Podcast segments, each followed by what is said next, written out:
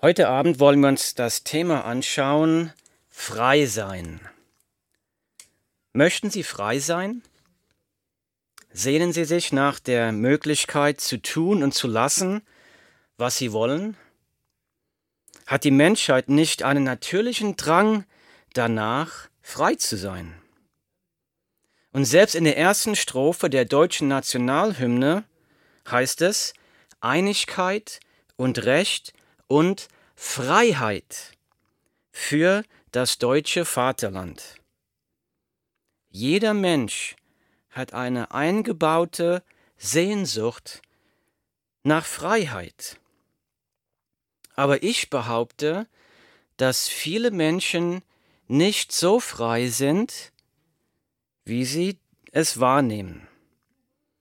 Und ich frage Sie deshalb heute Abend, sind Sie wirklich frei? Sind Sie wirklich frei? Äh, ich will Ihnen mal ein paar Beispiele dazu nennen. Nummer eins, ich habe die Freiheit, wütend zu sein. Wenn ich aber mehrmals täglich Wutausbrüche über irgendwelche Kleinigkeiten bekomme, dann stimmt doch etwas nicht. Und vielleicht kennen Sie das.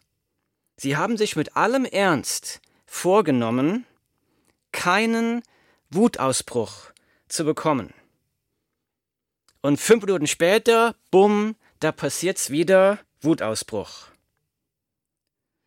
Wenn ich aber keine Kontrolle mehr habe über meine Wutausbrüche, selbst wenn ich sie nicht haben möchte, dann bin ich nicht mehr frei.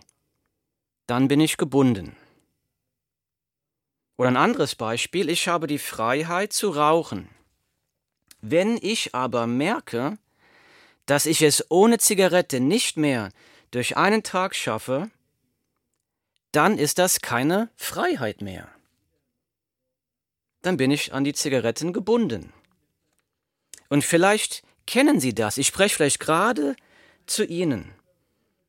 Sie haben sich vielleicht schon oft vorgenommen, mit dem Rauchen aufzuhören. Und egal wie fest Sie es sich vorgenommen haben, egal wie hart Sie es versucht haben, davon loszukommen, der Drang nach der nächsten Zigarette war stärker. Da haben Sie gemerkt, Sie sind nicht frei. Sie sind an die Zigaretten gebunden. Und nächstes Beispiel, ich habe die Freiheit, Alkohol zu trinken. Wenn ich aber merke, dass ich jeden Tag ein Glas, zwei oder drei Gläser trinken muss, dann ist das keine Freiheit mehr. Übrigens, äh, im Spiegel wurde im Oktober 2017 berichtet, in Anführungszeichen, hier ist die, die Überschrift, in Deutschland trinken 9,5 Millionen Menschen zu viel Alkohol. Und der Spiegel hat das so definiert. Der Spiegel hat es so definiert, dass ein riskantes Alkoholkonsum Folgendes bedeutet. Wenn eine Frau pro Tag mehr als ein Glas Bier trinkt, 0,3 Liter, oder mehr als 0,1 Liter Wein, dann wird das schon als riskanter Alkoholkonsum gedeutet. Und das jetzt nicht von der Kirche oder von irgendwelchen religiösen Menschen, das ist so der Standard in Deutschland. Für Männer ist ein riskanter Alkoholkonsum folgendermaßen definiert. Wenn ein Mann mehr als zwei Gläser Bier, 0,3 Liter jeweils, trinkt oder mehr als 0,2 Liter Wein pro Tag. Und das ist mehr Alkohol, als unser Körper eigentlich verarbeiten kann. Vielleicht haben Sie schon öfter vorgenommen, weniger zu trinken. Oder vielleicht haben Sie sogar schon mal damit ähm, sich vorgenommen, ganz mit dem Trinken aufzuhören. Aber Sie konnten es nicht. Egal wie stark Ihr Eigenwille zum Aufhören war. Sie sind einfach nicht davon losgekommen. Und da haben sie vielleicht gemerkt, ich bin nicht mehr frei. ich bin an den Alkohol gebunden. Und wie sieht es, weiteres Beispiel, wie sieht es aus mit Selbstbefriedigung oder Pornografie? Und viele Menschen sind auf diesem Gebiet gebunden. Viele Männer können nicht an einer hübschen Frau vorbeigehen, ohne sie in ihren Gedanken auszuziehen. Und viele Menschen haben einen suchtartigen Drang nach Pornografie. Und vielleicht haben Sie sogar schon mal versucht, davon loszukommen. Sie haben alles versucht, alles. Aber Sie haben gemerkt, ich bin an die Pornografie gebunden. Ich bin nicht mehr frei. Nächstes Beispiel, ich habe die Freiheit, so viel zu essen, wie ich möchte. Wenn ich aber merke, dass ich keine Kontrolle mehr habe, wie viel ich esse, dann bin ich daran gebunden. Ich bin nicht mehr frei. Ich habe auch die Freiheit, so wenig zu essen, wie ich möchte. Wenn ich aber merke, dass ich keine Kontrolle mehr über mein Essverhalten habe, dann bin ich daran gebunden. Ich bin nicht mehr frei. Und viele junge Mädchen und viele Frauen leiden unter Essstörungen. Ich spreche hier von Magersucht, ich spreche von Bulimie. Sie sind gebunden, nicht mehr frei. Und ich könnte diese Liste beliebig lang fortsetzen. Ich könnte über Drogensucht sprechen, über Ritzen, Selbstsucht, Streitsucht, Rechthaberei und so weiter und so weiter. Und jetzt möchte ich Sie wieder fragen, sind Sie wirklich frei? Haben Sie die Freiheit zu tun oder zu lassen, was Sie möchten? Oder sind Sie gebunden und Sie müssen einem Zwang folgen? Und für viele ist die Antwort hier, nein, ich bin nicht frei, ich bin versklavt. Und das bringt uns zur Frage Nummer zwei. Zur Frage Nummer zwei. Warum bin ich nicht frei? Weshalb ist das denn so? Wieso haben diese Dinge eine solche Macht über uns?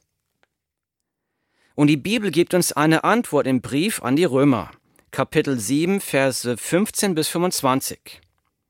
Und hier beschreibt der Apostel Paulus, wie er mit solchen Sachen gekämpft hat, bevor er eine Begegnung mit Jesus Christus hatte.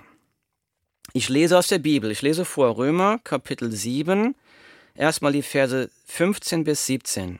Ich lese. Ich verstehe selbst nicht, warum ich so handle, wie ich handle. Denn ich tue nicht das, was ich tun will. Im Gegenteil, ich tue das, was ich verabscheue. Wenn ich aber das, was ich tue, gar nicht tun will, dann gebe ich dem Gesetz Recht und heiße es gut. Und das bedeutet, der, der handelt, bin nicht mehr ich, sondern die Sünde, die in mir wohnt. Also Paulus beschreibt hier eine Situation, in der er sagt, das Gute, das ich tun will, das tue ich nicht. Und das Böse, das ich nicht tun will, das tue ich. Und dann sagt er als, als ähm, Schlussfolgerung in Vers 17, das bedeutet, der, der handelt, bin nicht mehr ich, sondern die Sünde, die in mir wohnt. Ich habe also keine Kontrolle über mein Verhalten. Etwas anderes kontrolliert mich. Etwas anderes steuert mich. Und hier wird das die Sünde genannt. Was ist denn Sünde? Sünde bedeutet, wenn ich Gott ungehorsam bin. Aber was ist hier los? Ich lese mal weiter. Es geht weiter, Vers 18. Ich weiß, dass in mir, das heißt in meiner eigenen Natur, nichts Gutes wohnt, obwohl es mir nicht am Wollen fehlt, bringe ich es nicht zustande, das Richtige zu tun. ich tue nicht das Gute, das ich tun will, sondern das Böse, das ich nicht tun will. Dann handle nicht mehr ich selbst, sondern die Sünde, die in mir wohnt. Also Paulus wiederholt sich jetzt wieder und sagt, ich tue das Gute nicht, das ich tun will, und das Böse, das ich nicht tun will, das tue ich. Und sagt in Vers 20, wenn ich aber das, was ich tue, nicht tun will, dann handle nicht mehr ich selbst, sondern die Sünde, die in mir wohnt. Und da läuft es mir eigentlich eiskalt den Rücken runter. Denn was das bedeutet, ist folgendes. Das bedeutet, dass ich von fremden Mächten gesteuert bin oder gesteuert werde, die stärker sind als mein eigener Wille. Nochmal, also hier wird ganz klar gesagt, mein Verhalten, mein Leben, mein Tun wird gesteuert oder kontrolliert von einer Macht, die stärker ist als mein eigener Wille. Und da läuft's mir den Rücken kalt runter. Es geht hier um böse Mächte. Es geht weiter. Vers 21, Römer 7, Vers 21 bis 23. Ich lese weiter. Ich stelle also folgende Gesetzmäßigkeit bei mir fest. So sehr ich das Richtige tun will, was bei mir zustande kommt, ist das Böse. Vers 22. Zwar stimme ich meiner innersten Überzeugung nach dem Gesetz Gottes mit Freude zu. Vers 23. Doch in meinem Handeln sehe ich ein anderes Gesetz am Werk. Es steht im Kampf mit dem Gesetz, dem ich innerlich zustimme, und macht mich zu einem Gefangenen. Gefangenen. Paulus schreibt hier im Römerbrief, dass unser Verhalten, unser Tun wird von fremden Mächten gesteuert, die stärker sind als unser eigener Wille. Und er benutzt sogar das Wort unten gefangen. Wir sind gebunden, wir sind versklavt und wir sind diesen Mächten hilflos ausgeliefert. Und diese Mächte, das sind das Böse, was hier beschrieben wird. Wir sind also einer Macht ausgeliefert, die mich und sie zerstören will. Frage Nummer drei. Wer steckt denn dahinter? Wer versklavt uns denn? Wer steckt hinter dieser Macht, die unser Handeln kontrolliert? Und es ist ganz klar, wurde vorhin schon erwähnt, das Böse, der Teufel. Jesus sagt in Johannes Kapitel 10, Vers 10, und er spricht über den Teufel und er sagt, der Dieb, also der Teufel, kommt nur, um zu stehlen, zu schlachten und zu zerstören.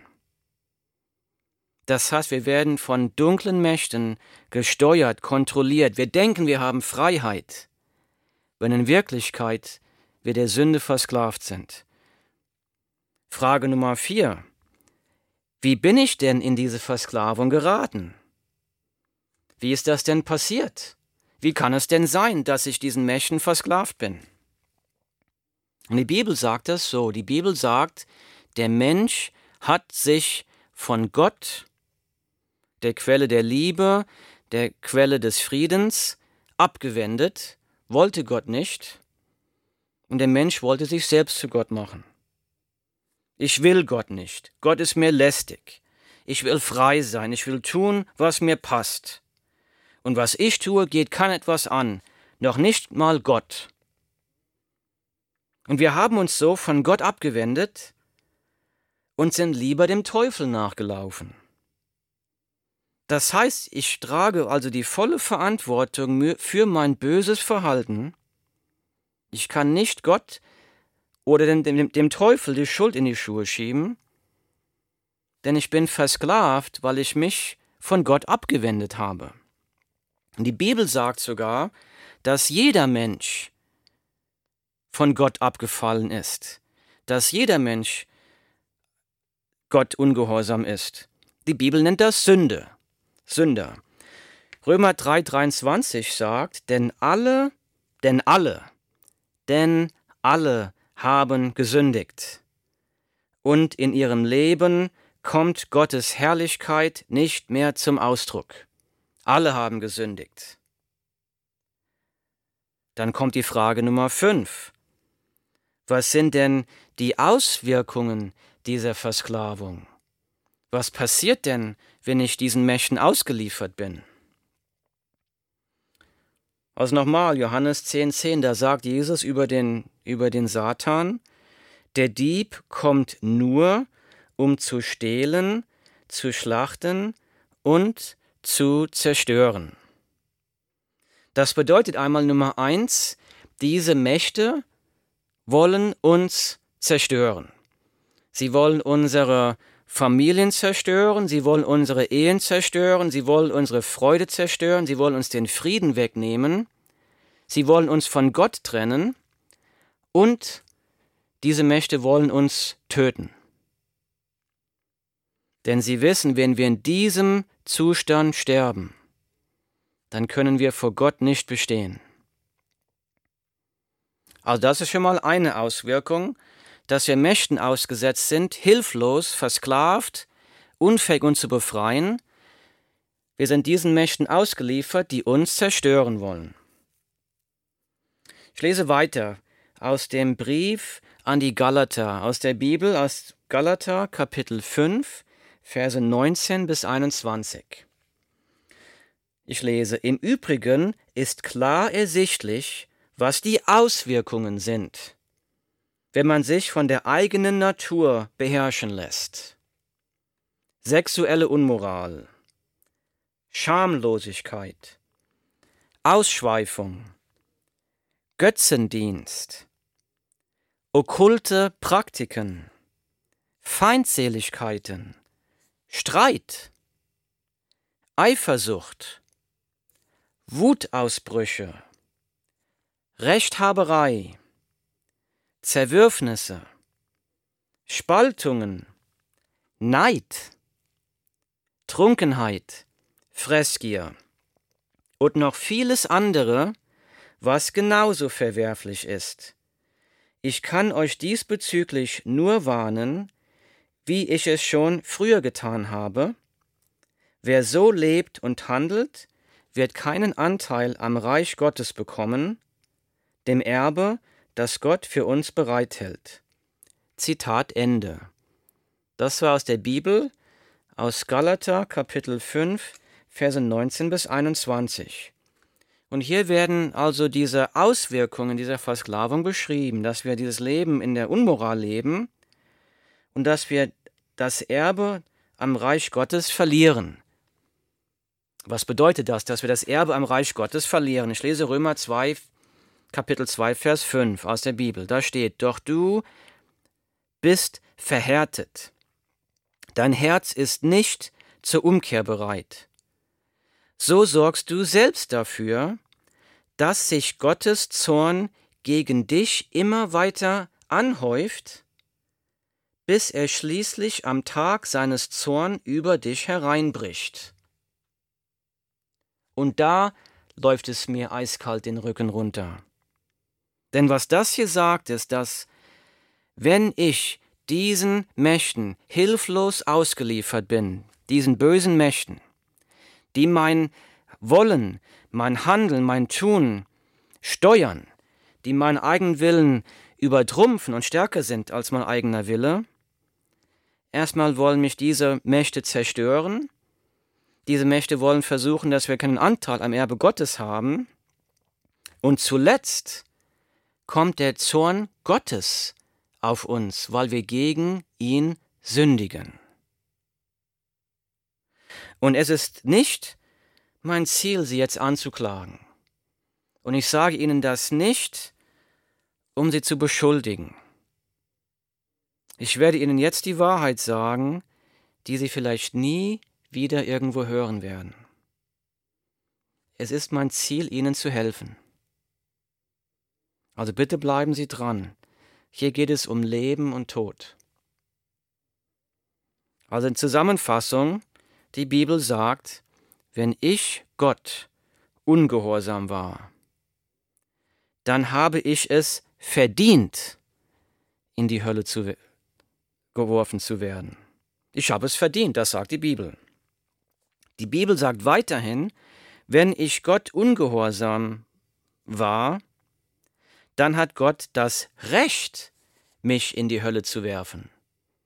Ein heiliger, gerechter Gott hat das volle Recht, einen Menschen, der gegen ihn ungehorsam war, der gegen ihn rebelliert hat, zu bestrafen. Er hat das volle Recht dazu. Und weiter sagt die Bibel, wenn ich Gott ungehorsam war, dann bin ich schon zur Hölle verurteilt. Das Urteil steht schon über mir geschrieben. Und weiter sagt die Bibel, dass Gott die Macht hat, mich in die Hölle zu werfen. Es mangelt Gott nicht an Macht, mich zu bestrafen. Und die Bibel sagt weiterhin, dass wenn ich Gott ungehorsam war, dann hindert Gott nichts daran, mich jetzt und sofort in die Hölle zu werfen. Das bedeutet, ich stehe nur einen Schritt vor dem ewigen Verderben. Und wenn Sie jetzt sehen, dass Sie das sind, dass Sie gefangen sind, dass Sie gegen Gott sündigen, dann sind Sie in, dem gleichen, in der gleichen Stelle. Dann können Sie sagen, wenn Sie Gott ungehorsam waren, dann haben Sie es verdient, in die Hölle geworfen zu werden. Wenn Sie Gott ungehorsam waren, dann hat Gott das Recht, Sie in die Hölle zu werfen. Und die Bibel sagt, wenn Sie ungehorsam waren, dann sind Sie schon zur Hölle verurteilt. Und es mangelt Gott nicht an Macht, das Urteil zu vollstrecken, jederzeit. Und Sie stehen dann nur einen Schritt vor dem ewigen Verderben. Und wie ich zu Gott flehe, dass Sie das einsehen, dass Sie das erkennen, es geht hier um Leben und Tod, es geht hier um Ihre Ewigkeit. Ich will Sie nicht verklagen, ich will Ihnen helfen, ich will Ihnen die Augen öffnen. Himmlischer Vater, öffne Augen, schenke Erweckung in Jesu Namen. Amen. So, Frage Nummer 6. Jetzt mag einer fragen, wenn das wirklich so ist, wenn ich in den Händen dunkler Mächte bin, die mich zerstören wollen, wenn ich gleichzeitig gegen einen heiligen Gott sündige und dieser heilige Gott mich in die Hölle werfen kann, jederzeit und das Recht dazu hat, dann ist die Frage Nummer 6, warum ist das noch nicht passiert? Warum geht es mir heute gut? Warum hat Gott mich noch nicht in die Hölle geworfen? Eine sehr gute Frage. Eine sehr gute Frage. Die Antwort kommt aus der Bibel, aus dem Buch Römer, Kapitel 2, Vers 4, und da steht, oder betrachtest du seine große Güte, Nachsicht und Geduld, als selbstverständlich. Begreifst du nicht, dass Gottes Güte dich zur Umkehr bringen will? Zitat Ende. Ich lese nochmal. Oder betrachtest du seine große Güte, Nachsicht und Geduld als selbstverständlich? Begreifst du nicht, dass Gottes Güte dich zur Umkehr bringen will? Wir sehen hier der einzige Grund, warum ich oder sie noch nicht in die Hölle geworfen wurden, ist, dass Gottes Gnade ihn zurückhält. Gottes Liebe. Und Gott ist nicht verpflichtet, Gnade walten zu lassen. Er ist nicht dazu verpflichtet. Er schuldet uns nichts. Aber wir sehen, dass Gott uns in seiner Hand hält aus seiner Gnade. Warum? Die Bibel sagt, dass Gott nicht will, dass auch nur einer verloren geht. Er will, dass jeder Mensch zur Umkehr kommt, zu ihm kommt. Also Gott hat Gnade, sie, sie sind gerade noch lebendig, sie sind vielleicht noch sogar von Gott gesegnet, vielleicht guter Beruf, sie sind vielleicht gesund. Das sind alles nur Gnadengeschenke Gottes. Und diese Gnade Gottes kann jede Sekunde aufhören. Gott ist uns nicht verpflichtet, uns am Leben zu halten. Wenn Sie nur erkennen würden, wie verloren Sie sind, einen Schritt vor dem Abgrund, vor der Ewigkeit.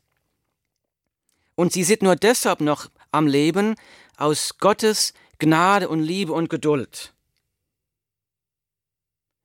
Frage Nummer sieben. Wie kann ich dieser Versklavung der Sünde und wie kann ich der Hölle entkommen? Und genau diese Frage hat auch Paulus gestellt. Ich habe ja vorhin den Römerbrief vorgelesen, wo Paulus gesagt hat, ich tue, was ich nicht tun will. Und das Gute, das ich tun will, kann ich nicht tun. Und dann endet er dieses Kapitel mit den Versen Römer 7, Verse 24 bis 25. Und er sagt, ich, unglückseliger Mensch, mein ganzes Dasein ist dem Tod verfallen wird mich denn niemand aus diesem elenden Zustand befreien? Vers 25. Doch, und dafür danke ich Gott durch Jesus Christus, unseren Herrn. Die Bibel sagt, gibt es Hoffnung für einen Sünder? Gibt es Hoffnung für Sie? Gibt es Hoffnung für mich? Und die Bibel sagt, ja, es gibt Hoffnung. Und die Hoffnung ist in Jesus Christus. Jesus Christus hat die Tür der Gnade für uns aufgemacht. Nur Christus kann uns befreien, nur Christus kann uns retten. Wir sehen in Jesus Christus die Liebe Gottes, die Gnade Gottes, die Barmherzigkeit Gottes. Wir haben es nicht verdient. Wir haben es verdient, auf ewig bestraft zu werden.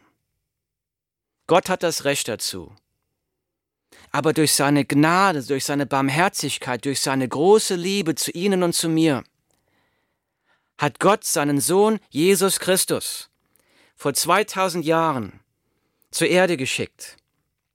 Und dieser Jesus Christus ging freiwillig zum Kreuz. Und die Bibel sagt, dass Jesus Christus am Kreuz für unsere Sünden gestorben ist dass wir durch Jesus Christus Vergebung der Sünden haben können. Aber die Bibel sagt auch, dass am Kreuz die Macht des Teufels besiegt wurde. Dass wenn ein Mensch zu Jesus Christus kommt, wenn ein Mensch zu Kreuz geht und umkehrt, dass dann die Kraft Gottes in das Leben kommt, und die Macht, die Sklaverei, die Unterdrückung, die Gefangenschaft der Sünde zerbricht und den Menschen befreit. Jesus hat gesagt, Johannes Kapitel 8, Verse 34 und 36. Ich lese. Jesus antwortete, Ich sage euch, jeder, der sündigt, ist ein Sklave der Sünde. Das haben wir schon vorhin gesehen. Dann sagt er in Vers 36 weiter, nur wenn der Sohn euch frei macht, dann seid ihr wirklich frei. Jesus sagt, nur wenn ich euch frei mache, dann seid ihr wirklich frei. Frei sein. 2. Korinther, Kapitel 3, Vers 17. Da sagt die Bibel, wo der Geist des Herrn ist, da ist Freiheit. Die Bibel sagt weiter, Galater Kapitel 5, Vers 1, zur Freiheit hat Christus uns befreit. Zur Freiheit. Wenn du, wenn Sie sich angesprochen fühlen von der Sklaverei der Sünde, Sie haben ein, ein Verhalten, eine blöde Gewohnheit, die Sie loswerden wollen, Sie haben keine Kraft dazu. Dann biete ich Ihnen heute Abend die Lösung dafür an und die Kraft dazu. Wie mache ich das? Gehe zum Kreuz von Jesus Christus. Am Kreuz findet jeder Sünder Vergebung. Am Kreuz werden Sünder von der Sklaverei der Sünde befreit da werden wir frei sein von dem, was mich zerstört. Frei sein von dem, was Gottes Zorn auf mich bringt. Frei sein von der Sklaverei der Sünde. freigesprochen von der Schuld der Sünde, Frieden mit Gott haben. Jesus wird sie befreien. Jesus wird die Fesseln sprengen, die sie gebunden haben. Er wird sie frei machen. Laufen Sie zu ihm. Aber wie werde ich frei? Wie sieht denn das aus? Und die Bibel sagt, wir müssen zum Kreuz kommen. Wir müssen erst einmal einsehen, ich bekenne, ich bin ein Sünder. Ich muss bekennen, selbst wenn ich etwas Gutes tun will, habe ich nicht die Kraft dazu. Ich bin diesen dunklen Mächten hilflos ausgeliefert. Wenn ich mein Leben so weiterlebe, dann wird das mich zerstören. Und wenn ich so weiterlebe und ich sterbe, und der Tag wird kommen, wo ich sterbe, dann werde ich vor Gott stehen als Sünder. Und ein heiliger, gerechter Gott muss mich dann zur Hölle verurteilen. Und der einzige Ausweg aus dieser Situation ist Umkehr zu Jesus Christus. Ich muss bekennen, ich bin ein Sünder. Ich muss umkehren, ich muss sagen, Gott, ich will dir folgen, ich will dich. Ich will nicht mehr mein Leben selbst leben, ich will es durch dich leben, für dich leben, mit deiner Kraft leben. Ich will Jesus gehorchen. Ich will Jesus dienen. Ich will Jesus die totale Herrschaft über jeden Bereich meines Lebens geben. Bedingungslos. Ich will Jesus folgen, koste es, was es wolle. Ich will mein Kreuz auf mich nehmen, jeden Tag. Ich will mich verleugnen und ich will Jesus folgen. Wenn ich so eine Begegnung habe mit Jesus, so ein einmaliges ähm, Versprechen oder einmaliges Gespräch mit Jesus, dann passiert was. Was passiert denn dann? Wenn ich so zu Jesus Christus komme, dann verspricht die Bibel, dass zwölf Dinge passieren. Nummer eins. Meine Sünden werden mir vergeben. Dann kann ich meinen Kopf nachts auf Kopfkissen legen und ich weiß, ich habe Frieden mit Gott. Ich habe Frieden mit Gott. Nummer zwei, ich werde erfüllt von der Kraft des Heiligen Geistes. Das heißt, in dem Moment werde ich von dem Heiligen Geist erfüllt. In dem Moment werde ich von der Sklaverei der Sünde befreit, von den Ketten der Sünde gelöst. Dann werde ich frei, dann habe ich die Macht und die Kraft, diesen Mächten zu widerstehen. Ich werde als Kind Gottes adoptiert. Ich werde ein Kind Gottes. Weiter sagt die Bibel, ich werde dann sofort in dem Moment ewiges Leben mit Gott erben. Ich habe jetzt Gemeinschaft mit Gott und durch den Tod hindurch ins ewige Leben. Und dann fängt eine Veränderung in dir an. Dann wirst du ein neuer Mensch, eine neue Schöpfung, dann beginnt eine Umwandlung. Dann ändert sich ihr Verhalten, ihre Lebensweise, dann haben sie Kraft, so zu leben, wie sie eigentlich leben wollen. Sie haben dann die Kraft dazu. Dann beginnt eine Umwandlung. Dann erfahren sie die Kraft Gottes in ihrem Leben. Eine Kraft, die sie befreit. Dann werden sie frei sein. Wirklich frei sein. Und wie sieht dann so ein Leben aus? So ein neues Leben, so eine neue Schöpfung. Und das ist mir selbst passiert vor einigen Jahren. Ich war den größten Teil meines Lebens ein Atheist. Ich habe nicht an die Existenz Gottes geglaubt und habe ein Leben als Sünder geführt. Und an dem Abend, an dem ich dieses Gebet gesprochen habe und gesagt habe, Jesus, ich brauche dich, ich will dir folgen, da hat bei mir das neue Leben angefangen. Und das sieht so aus, ich stehe jeden Morgen auf und habe Gemeinschaft mit Jesus. Ich lese in seinem Wort, ich lese in der Bibel, er spricht zu mir im Gebet. Ich erfahre seine Gegenwart, seine Liebe. Ich weiß nicht, wie ich ohne ihn durch einen Tag durchleben könnte. Er gibt mir Kraft, er gibt mir Hoffnung, er stärkt mich, er führt mich, er leitet mich. Er macht die Türen auf und mein Leben hat sich verändert. Es hat alle meine Beziehungen mit meiner Frau, mit meinen Kindern, es hat alle meine Beziehungen verändert. Und es kann auch ihre Beziehungen erneuern, versöhnen, verändern. Als wiedergeborener Christ müssten wir eigentlich die nettesten Menschen sein. Wir müssten eigentlich die liebendsten Menschen sein, die Menschen mit der größten Liebe, mit dem größten Mitleid. Dann, müsst, dann machen wir Sachen richtig. Wenn ich mich vorher in einer ehebrechenden Beziehung befunden habe, dann werde ich sofort jeden Kontakt abbrechen. Wenn ich Alkoholprobleme habe, dann werde ich den Alkohol wegtun. Wenn ich Drogenprobleme habe, dann werde ich die Drogen wegtun. Wenn ich Probleme habe mit Pornografie, dann werde ich meinen Computer wegschmeißen. Dann wird mein Leben anders aussehen, weil ich dann die Kraft habe, es zu tun. Die Kraft Gottes, nicht meine eigene Kraft, aber die Kraft Gottes. Wir können also am Kreuz die Liebe und die Barmherzigkeit Gottes sehen. Oh, welche Gnade Gott für sie hat.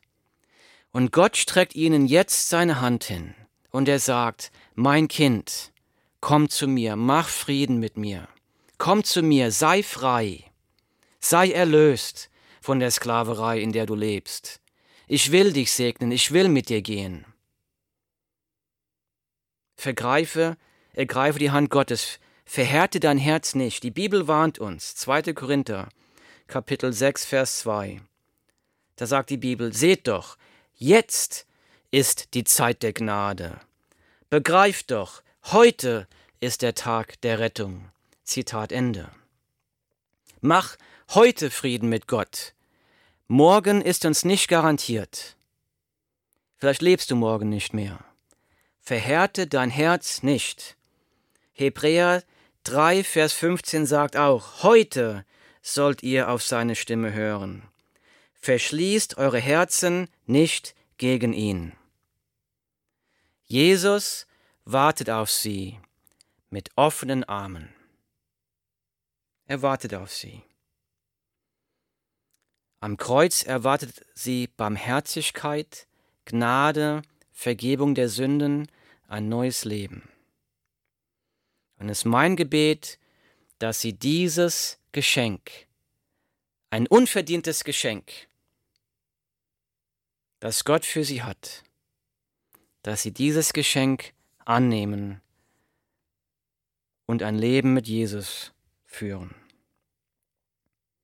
Himmlischer Vater, wir danken dir für deine unglaubliche Gnade und Geduld mit Sündern wie uns.